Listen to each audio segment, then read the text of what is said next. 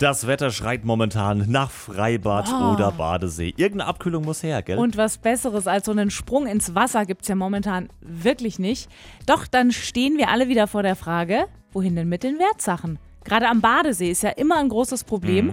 Wie machen Sie es? Ich passe schon immer ein bisschen auf. Also entweder ist irgendjemand da oder ich verschließe. Aber es ist echt ein Riesenproblem eigentlich am Badesee. Also in so Bädern geht es ja noch, da kann man es verschließen, aber ansonsten wird es schwierig. Ne? Also meine Wertsachen lasse ich entweder im Auto oder nehme so wenig mit, dass es, wenn man es verliert oder klaut wird, kein großer Schaden ist. Also ich habe ja, wie schon gesagt, vor ein paar Tagen am Niso einfach jemanden gefragt, ob er kurz aufpasst. Ne? Geht ja auch. Hat er auch, aber ich dachte mir dann, ja, wie ist denn das eigentlich rechtlich, wenn dann was wegkommt, Frau Katrin? Du hast dich da ein bisschen schlau gemacht. Ja, also am Badesee, da haftest du selbst für deine Sachen. Ja. Wenn du deinen Handtuchnachbarn jetzt bittest, einfach mal kurz aufzupassen, Okay. kann er das machen, klar.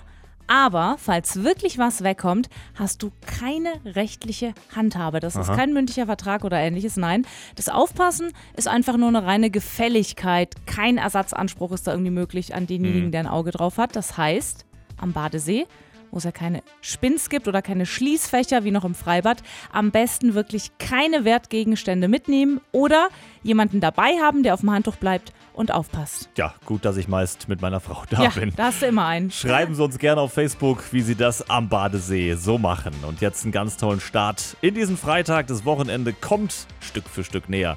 Und hier jetzt der beste Musikmix aus vier Jahrzehnten Camouflage, The Great Commandment.